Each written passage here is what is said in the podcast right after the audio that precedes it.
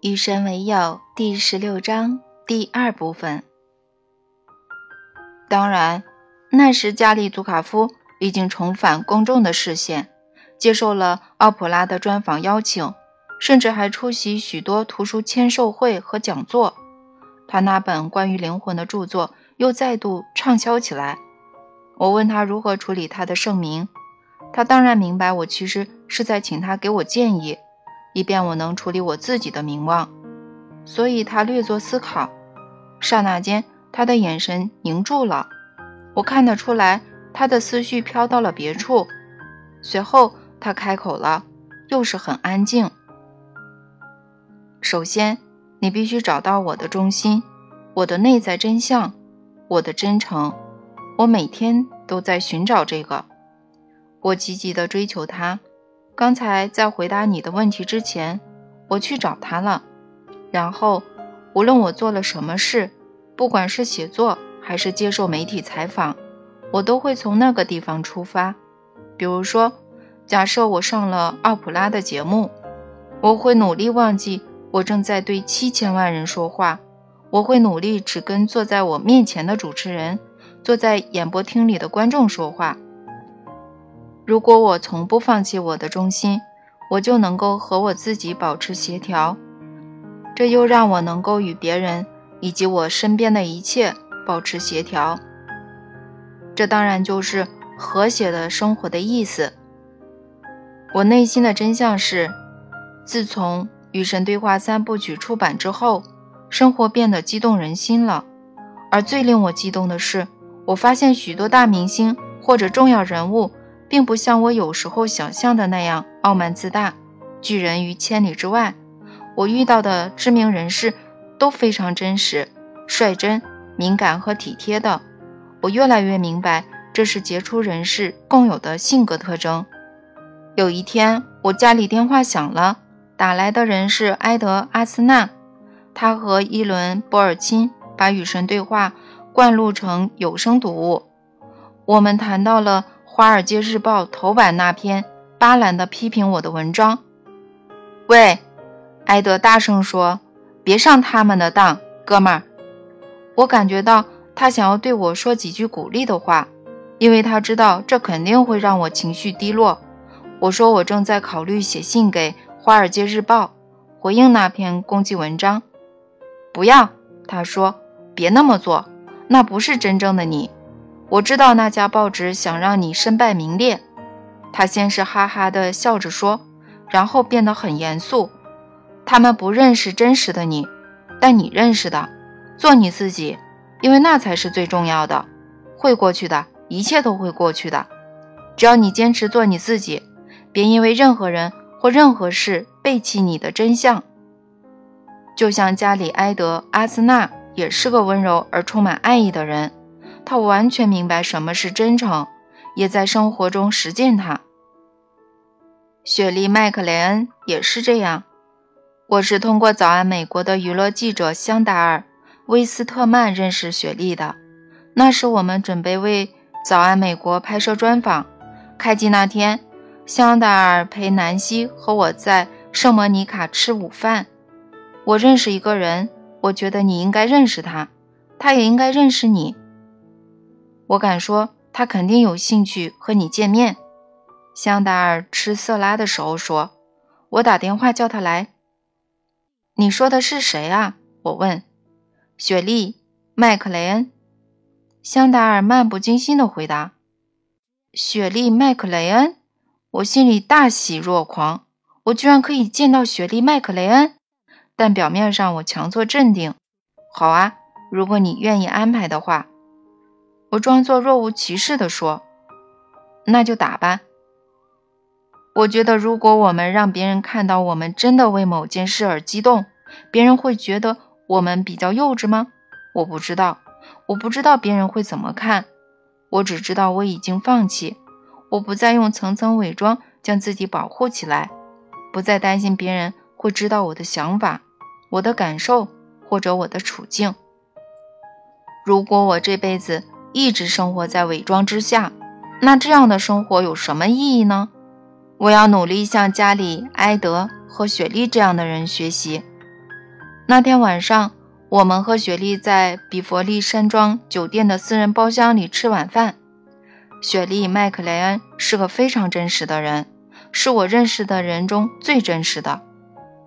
他有会开门见山的让你把真实面目呈现给他。我这句话的意思是，他不喜欢说很多无意义的客套话，他不喜欢东拉西扯的闲聊。我在他身边的位子坐下来时，他说：“那么你是真的和神说过话了？”我认为是的。我谦虚地回答：“你认为？”他难以置信地说：“你居然说你认为？好吧。”我磕磕巴巴地说：“嗯，那是我的亲身经历。”那你怎么不这么说呢？难道那不是事实吗？那是事实，只是如果我直截了当的这么说的话，很多人会觉得难以接受。哦。原来你关心别人的想法啊，雪莉追问说。这时他脸离我很近，他的眼睛直视着我的眼睛。为什么呢？雪莉总是在提问。你对这个有什么想法呢？你对那个了解吗？你怎么会认为你了解呢？如果发生了这样那样的事情，你会怎么样呢？自那以后，我和雪莉又有几次愉快的会面。我非常明白他何以能成为如此非凡的演员。他好像会对他遇到的每个人进行个案研究，对他们产生非常真实的兴趣。他也把自己的真面目呈现给每个人，他毫无保留。他的欢乐、笑声、泪水、真相和盘托出。这些是一个忠于自我、坦诚率真的人送出的礼物。他从不为任何原因向任何人剪裁他的行为、性格、评语或者对话。是雪莉的为人，而不是他跟我相处时说过的某些话，让我明白了这个道理。永远不要把别人的答案当做自己的，永远不要放弃你的身份，永远不要停止让自己变得更好的脚步。这需要勇气。后来我又有幸认识我的熟人中最勇敢的两位，伊伦·德坚尼雷斯和安妮·哈切。那是一九九八年十二月，这两位非凡的女性邀请我和南希去小住几天。他们说准备在元旦那天举办一个朋友聚会，出席的人不会很多，问我们能不能及时赶到。新的一年，我们要开始新的生活。我们认为你是最适合陪我们过元旦的，他们在信里说，因为你的书给了我们很多启发。我和南希正在科罗拉多州的埃斯特公园举办每年一次的再造自我年终进修营，结束当天我们就坐飞机赶了过去。我认为地球上没有比伊伦和安妮的家更让我感到舒服的地方。你很难不立刻感到浑身自在，因为在他们家，所有的伪装都不见了，所有虚假的东西都消失了。他们会无条件的接受你的身份，接受你的本来面目。你只要做你自己，无需任何借口，无需进行解释，无需感到内疚、羞愧、害怕，更无需觉得自己不够好。我会有这种体验，倒不是因为他们做了什么事。而是因为他们的为人，首先，他们是慈爱的，他们的爱是公开的、真诚的、持久的，他们彼此分享这种既温馨又轻松的爱，也和房间里的其他人分享。其次，他们是坦诚的，这当然是表达爱的另一种方式。那个空间里没有不可告人的目的，没有秘而不宣的真相，也没有一丁半点的欺骗。他们呈现他们的真面目，你呈现你的真面目，这完全是没问题的。而这种坦诚相待，又让共处的时光变得很愉快。安妮和伊伦的家，安妮和伊伦的心，贴着这样的标语：“欢迎光临，在这里你是安全的。”把这种礼物送给别人是多么的特别！我只希望我永远能够在我自己的地方。向每个和我有所接触的人提供这种安全。现在已经有许多大师向我做出了示范，我只希望我能够更早几年遇到这些非凡的人物。一切都是完美的，你遇到他们的时间是恰恰好的。是的，但要是更早几年，我就可以向他们学习，也就不会给别人造成如此之多的伤害。你没有伤害过任何人，同样道理，别人也不曾伤害过你。难道你这辈子没有把某些人当做迫害你的恶棍吗？大概有一两个吧。他们给你造成不可逆转的伤害了吗？没有吧，我觉得。你觉得？你的口气听起来像雪莉。那总比听起来像乔治·伯恩斯好。你倒是挺幽默的。在你的生活中，有些人做了你希望他们不要做的事，有些人没做你希望他们去做的事。这些人并没有给你造成伤害，这是重点所在。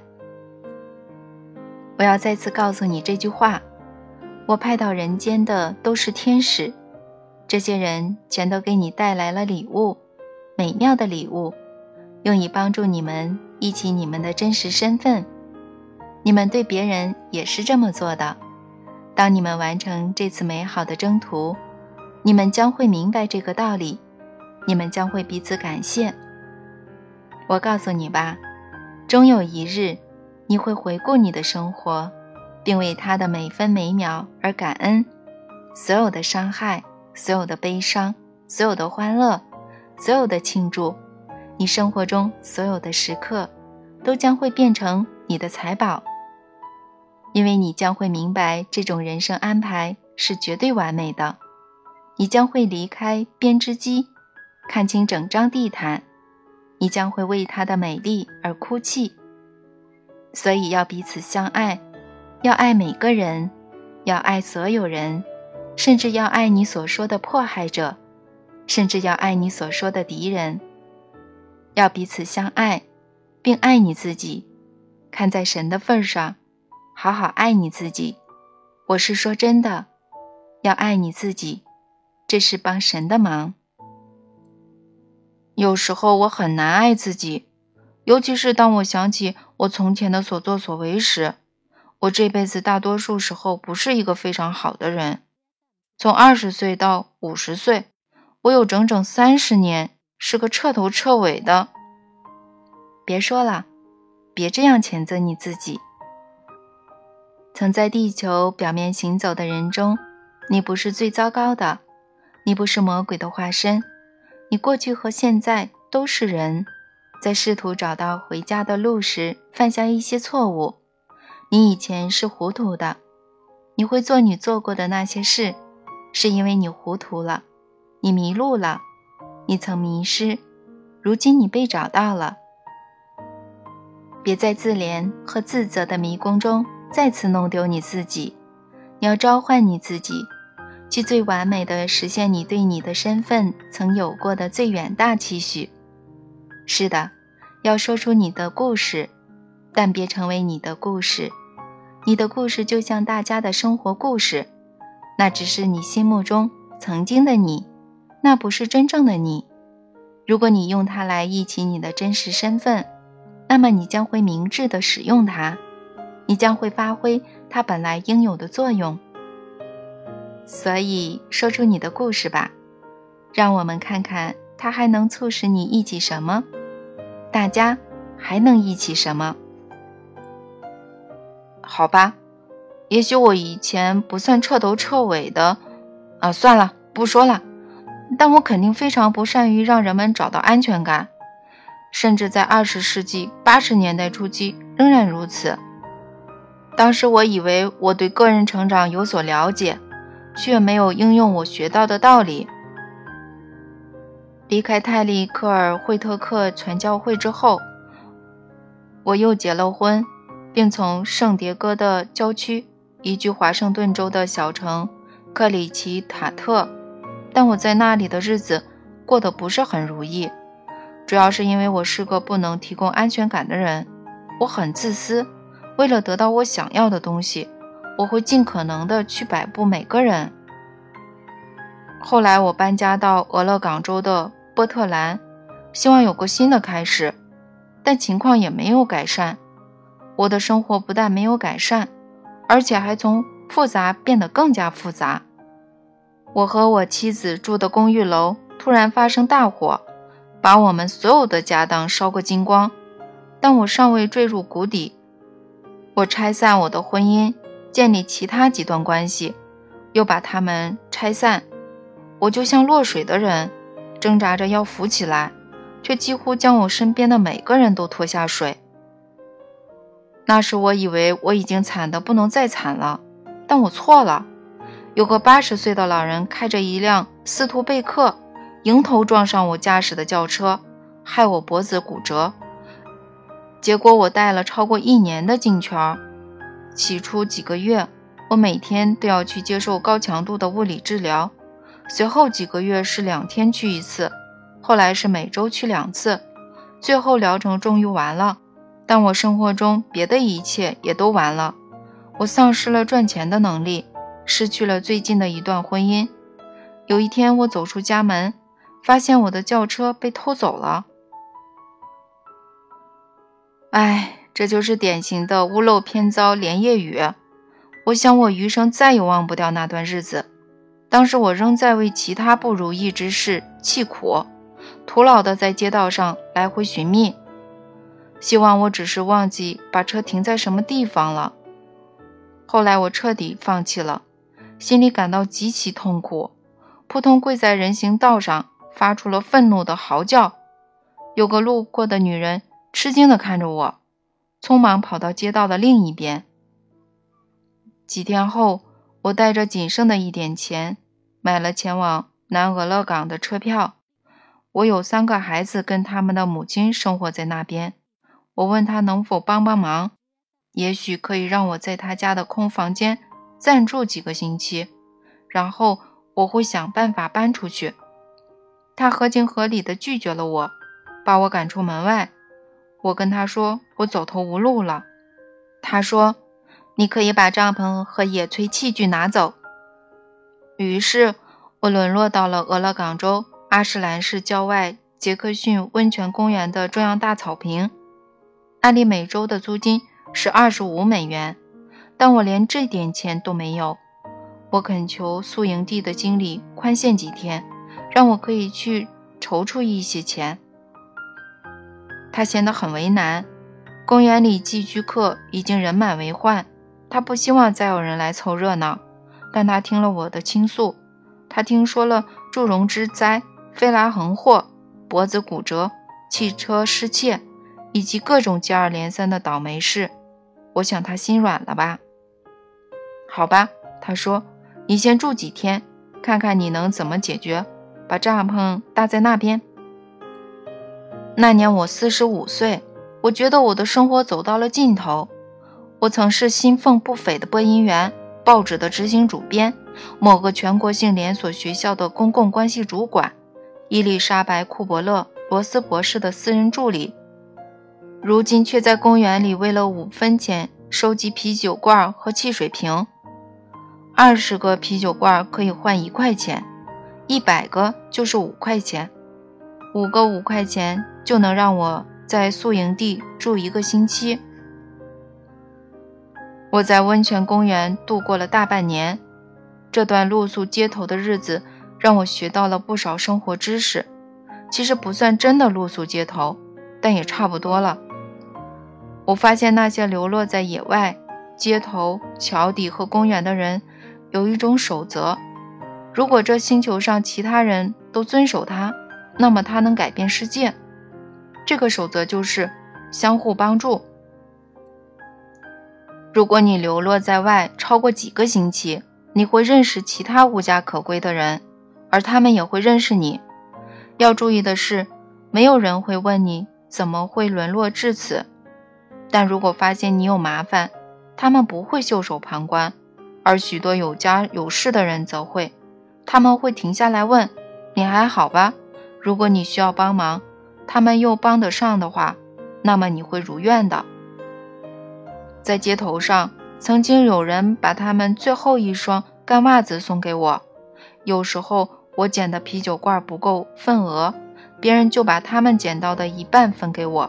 如果有人赚了大钱，某个路人施舍了五块或者十块，他会买了食物回到宿营地跟大家分享。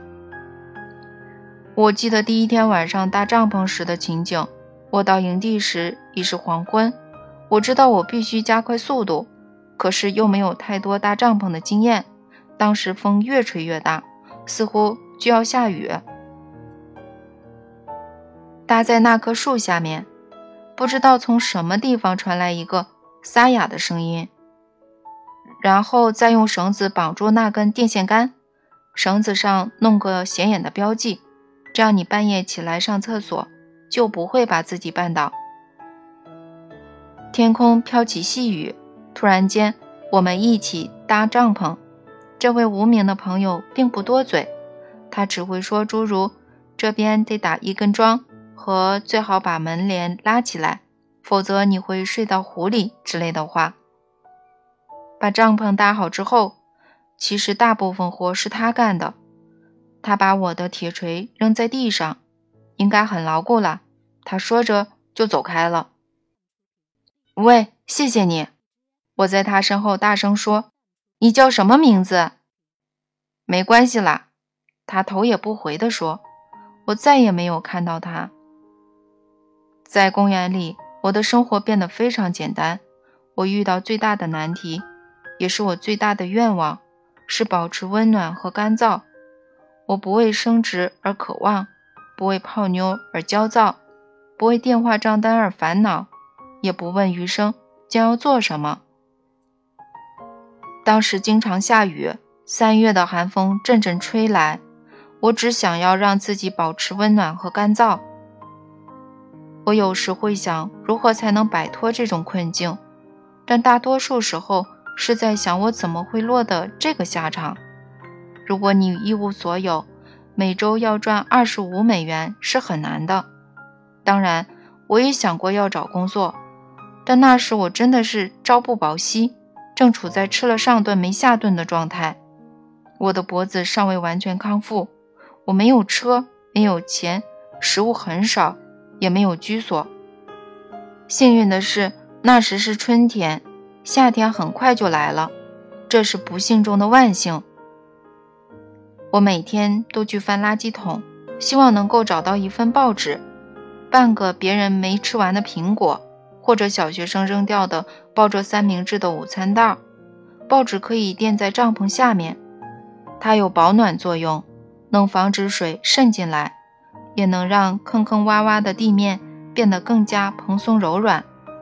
不过更重要的是，它是招聘信息的来源。每次捡到报纸。我都要看分类广告，寻找合适的工作。由于我脖子有伤，很重的体力活我是干不了的。但男人能够立刻找到的工作，又大多数是体力活，比如说日班工人，或者这个机组那个机组的帮工。但经过两个月的发掘，我挖到了矿藏。播音员周末兼职，必须有工作经验。请致电某某某某，我很激动。在俄勒冈州梅德福德市这样的小地方，曾经在广播电台工作过，但目前失业的人能有多少呢？我跑到公用电话亭，打开那本凑巧捡到的电话黄页簿，找到广播电台那一页，把一个宝贵的二毫五分硬币投进去，拨打了那个电台的号码。我知道负责招聘的应该是节目主管，但他不在。他能给你回电话吗？有个女人的声音问。当然，我坦然自若地说。我用极具磁性的广播员声线提到：“我是想问问招聘广告的事。下午四点前我都在。”我给了他公用电话的号码，并挂了电话。随后，我在电话亭旁边的地上。坐了整整三个小时，等对方回电，可是电话没有响起。第二天早晨，我在垃圾堆里发现一本瓶装爱情小说，我捡起它，向电话亭走去。我准备有必要的话，就在那里等上一整天。九点时，我坐下，翻开我的书。我心里想，要是中午前电话还没来，过了午餐时间，我就用另外一个两毫五分硬币再打电话过去。电话响起时是九点三十五分。很抱歉，昨天没有给你回电。节目主管说：“我事情太多了。听说你看到我们招聘周末播音员的广告，你有经验吗？”我再次用上播音员时的低沉声线：“嗯，我曾在几个地方的广播电台做过。”我漫不经心地说，然后补充道：“做了有二十年了。”在跟对方交谈时，我祈祷，在我站着说话时。千万别有大型的房车轰鸣着开进公园，我可不想解释我的客厅里为什么会有大型的车辆。你何不来谈谈呢？节目主管邀请我。你有播音带吗？播音带是记录广播电台的音乐节目主持人在工作时的录音带，但消除了背景音乐。我肯定引起了他的兴趣。没有。我把所有东西都留在波特兰了，我编造着说，但我可以直播你给我的任何材料。我认为你会清楚我能干什么。好的，他同意了。三点来这里，我四点就走了，所以别太晚到。知道。踏出电话亭时，我真的腾空而起，发出了一声欢乐的叫喊。有两个家伙正好从我身边走过。有什么好消息吗？其中一个问。我找到工作了，我兴奋地说。他们真心为我高兴。做什么啊？另外一个想知道。去电台做周末音乐节目主持人。我三点钟要去面试。你就这样去面试？我还没想到我的尊荣。我有几个星期没剪头发，但这也许能说得过去。美国有过半的音乐节目主持人留着马尾辫，但我必须把衣服处理一下。宿营地有洗衣房，可是我没有买肥皂、洗衣服、烘干衣服的钱。再说，我还要买去梅德福德的来回车票。这时我才想起来自己有多么穷。如果没有发生某些奇迹，我连最基本的事情，比如说到市区面试都做不了。彼时彼地，我才体会到沦落街头的人想要重新站起来，重新过上正常的生活有多难。那两个人盯着我看，仿佛知道我心里在想什么。你没有钱，对吧？其中一个人有点蔑视地问。有几块吧，我说。这很可能是言过其实。好吧，跟我们走，小子。我跟着他们走到其他人搭起的一圈帐篷，他有机会可以脱离这里。他们向他们的朋友解释着，并说了几句我没听清的话。然后两人中年纪较大的那个转向我，粗声粗气地问：“你有体面的衣服可以穿吗？”“有的，在我的背包里，但挺脏的，不能穿。”去把你的衣服带过来。我回到那个地方，发现多了一个我在温泉公园见到过的女人。她住在公园零星几辆小型拖车中的一辆里。亲爱的，你去把这些东西洗净、烘干，然后我来替你熨好。她大声地说。有个男的走上前来，交给我一个棕色的小纸袋，里面有硬币叮当作响。大家凑了这么多钱，他解释说：“去洗你的衣服吧。”五个小时后，我神清气爽、衣着光鲜地出现在广播电台，仿佛我刚从高档公寓里走出来。我得到了那份工作。这份工作的时薪是六点二五元，每周两天，每天八小时。节目主管说：“很抱歉，薪水只有这么多。”你水平太高了，如果你拒绝这份工作，我会理解的。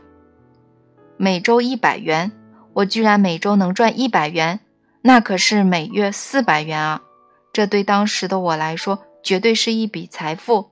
不不，这正好是我现在想要的。我随意地说：“我很喜欢当播音员，现在我不做这行了。我只是希望有办法可以继续留在这个行业里，这对我来说会很有乐趣。”我没有说谎，因为这确实很有乐趣，绝处逢生的乐趣。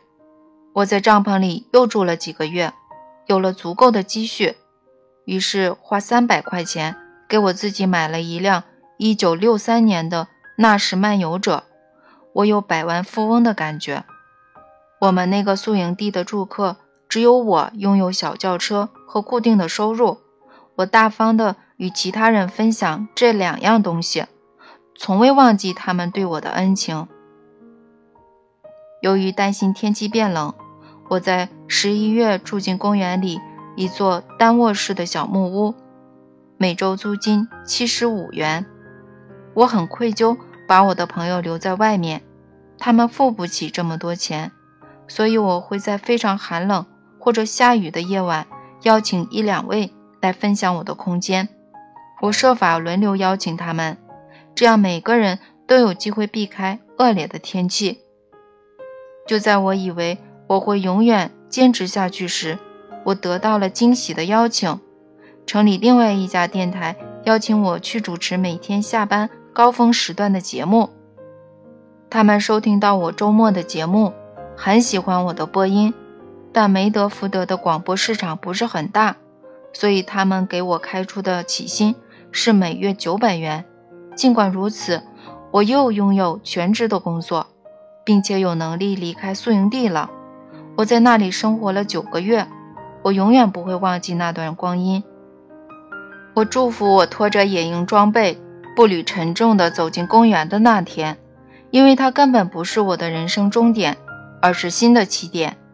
在公园里，我明白了什么是忠厚、诚实、真挚和信任，也明白了什么是简朴。分享和生存，我学会了在永不言败的同时，也接受此时此地的境况，并为之而感恩。所以，我不仅向电影明星和著名作家学习，我的学习对象包括那些和我成为朋友的无家可归者。我每天看到平凡的人，我这一生中邂逅的普通人，例如邮递员、杂货店收银员。和干洗店的女职员，他们都有知识可以教给你，他们都有礼物可以送给你。这里有个伟大的秘密：他们来到人世，也是为了从你手里得到礼物。你馈赠给他们什么礼物呢？如果你认为你做过伤害他们的糊涂事，也别以为那就不是礼物，它可能是一笔很大的财富。就像你在公园里度过的那些日子，有时候你从最大的伤痛中学到的，比你从最大的快乐中学到的要多得多。难道你没有过这样的时候吗？那么，在你的生活中，谁是迫害者，谁又是受害者呢？若是达到真正的大师境界，你将会在认识到某种经验的结果之前，而不是之后。就能明白答案。那段穷困潦倒的岁月，让你明白，你的生活并没有结束。永远不要认为你的人生已经完了，要永远记住，每一天、每一小时、每一分钟，都是新的开始，新的机会，重新创造你自己的良机。哪怕你在弥留之际，哪怕你即将离开人世。只要你决意改过自新，在神看来，你的整个人生就是可取的、光荣的。你必须明白这个道理，你必须相信他。如果事实不是如此，我不会这么对你说。